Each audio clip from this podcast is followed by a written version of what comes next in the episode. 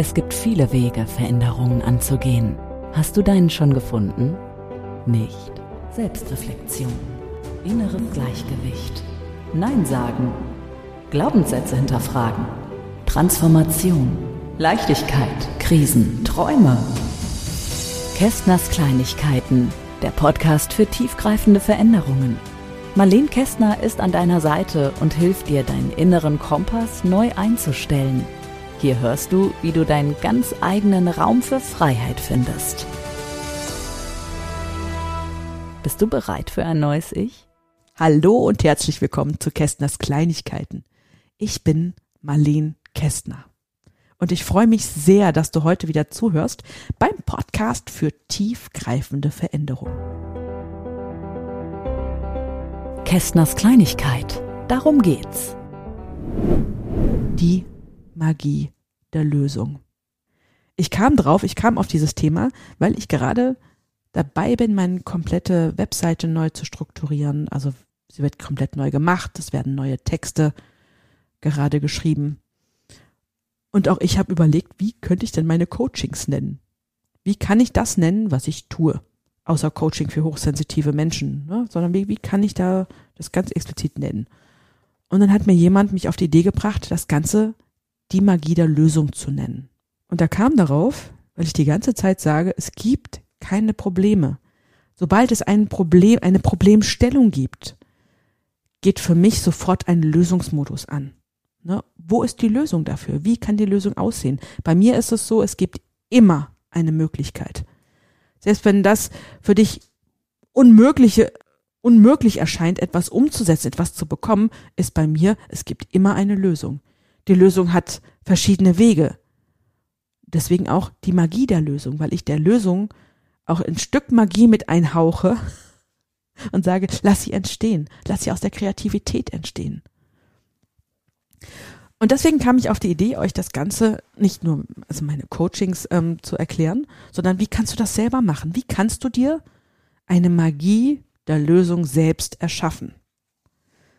Und dafür habe ich euch ein ganz tolles Beispiel mitgebracht. das war eine Unterhaltung zwischen meiner Mama und mir. Das ist ein paar Jahre schon her. Und die haben eine Einliegerwohnung. Und nun äh, war es damals leider so, dass die die ältere Dame, die da drin gewohnt hat, ähm, verstorben war. Und meine Mama das erste Mal diese Wohnung weitervermieten durfte. Und ich habe gesagt, ja, ist doch kein Problem. Ne, weil wir wohnen hier in Seligenstadt, in der Nähe von Frankfurt.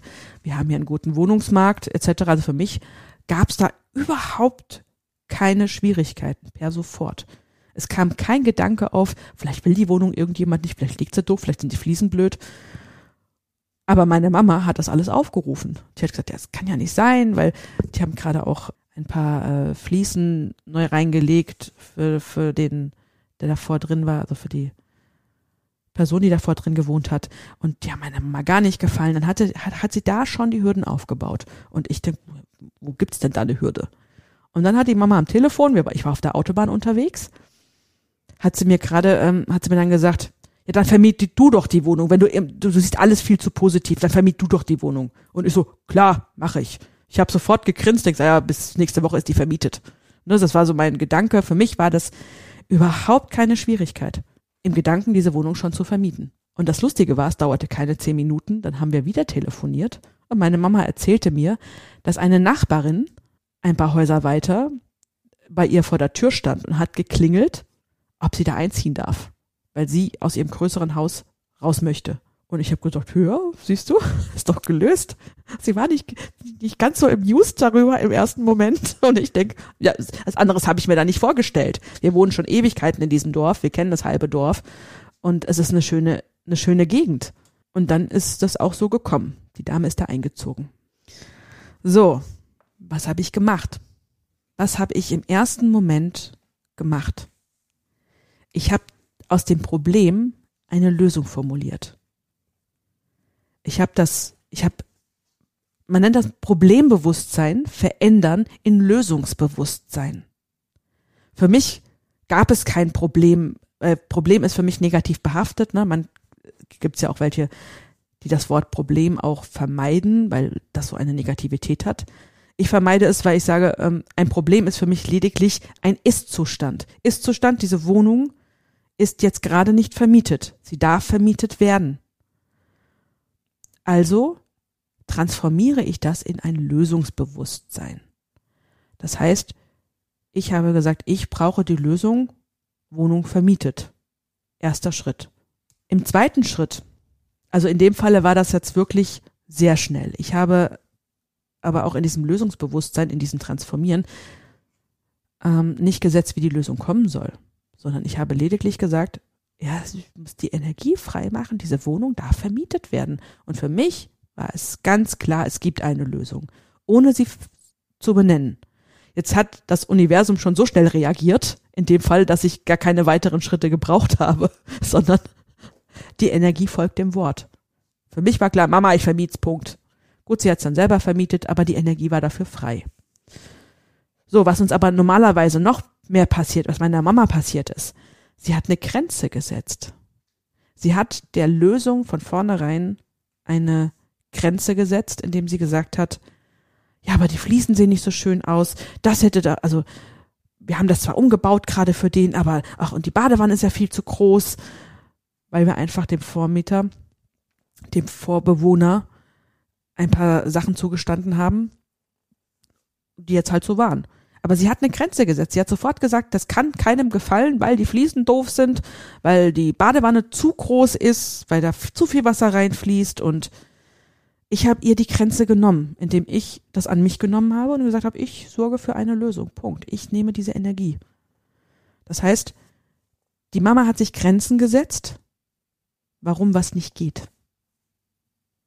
Und wie oft setzen wir uns Grenzen, weil was nicht geht. Es kann ja nicht gehen, weil ich kann mir gar nicht vorstellen, dass das geht.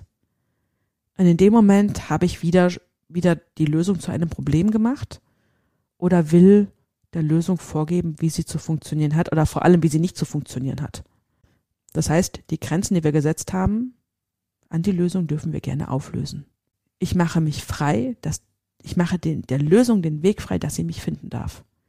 Weil es hätte ja auch die Lösung zum Beispiel sein können, eine Intuition, die vorbeifliegt und sagt, ah, ruf da mal deine Freundin an, die wohnt schon so lange in dem Dorf, die kennt so viele Leute, vielleicht weiß sie was. Oder die Dorfzeitung.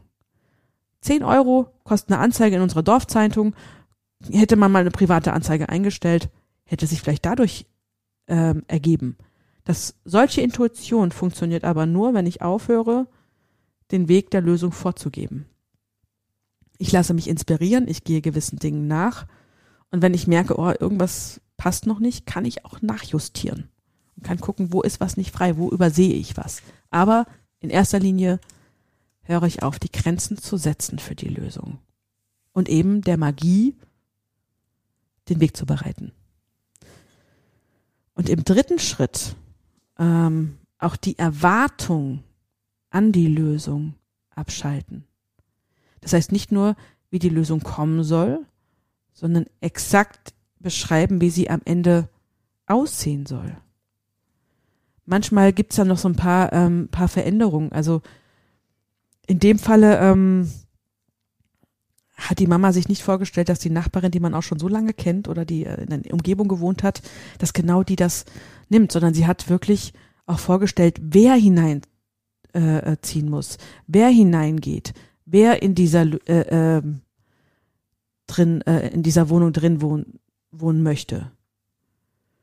Das heißt, sie hat nicht nur den Weg der Lösung praktisch eine Erwartungshaltung hineingesetzt, sondern auch der Endlösung eine Erwartungshaltung hineingesetzt. Das hätte jetzt auch eine, ähm, eine, eine 21-jährige Studentin sein können, die in Frankfurt studiert, die da hätte hineinziehen können. Aber sie hat auch, da will ja nicht nur, da will keiner einziehen, weil die Fliesen so komisch aussehen, sondern sie wollte bestimmen, wer da hineinzieht. In der Wohnung war das jetzt so, die Wohnung hatte nur an Anforderungen, sie soll vermietet werden für einen gewissen Preis und an jemand, der seriös wirkt. So, wenn ich jetzt sage, wenn ich jetzt wirklich speziell äh, sage, okay, ähm, ich, ich schließe eine, eine gewisse Zielgruppe aus, weil ich das nicht mag, dann ist das nochmal etwas anderes, als wenn ich Angst habe oder mit Angst oder mit Unsicherheit rangehe, wer könnte denn da einziehen und könnte das dann so sein, könnte das dann anders sein? Das heißt, ich, ich verhindere die Lösung weil ich wieder ein Problem draus mache. Kästners Kleinigkeit. Dein Moment. Gib der Lösung selbst, auch in, auch in der Art, wie sie, wie sie geschieht, ein Stück Freiraum. Und wenn du das machst, zum ersten, transformiere das Problem in die Lösung, setze dir keine Grenze, wie es passieren soll, und lasse auch der Lösung am Ende ein Stück Freiraum, wie sie aussehen kann. Dann wirst du richtig, richtig viel Magie in alle Situationen bekommen, die du hast. Das kann sogar in der Partnerschaft sein. Du möchtest etwas und siehst es schon als Problem an, mein Partner will das bestimmt nicht und dann setzen wir uns schon wieder Grenzen. Sondern wenn es dein Wunsch ist, mit deinem Partner etwas zusammen zu machen, lass es offen. Und sag deinem Partner vorher auch nicht, was er zu tun hat und dass es ja bestimmt nicht will.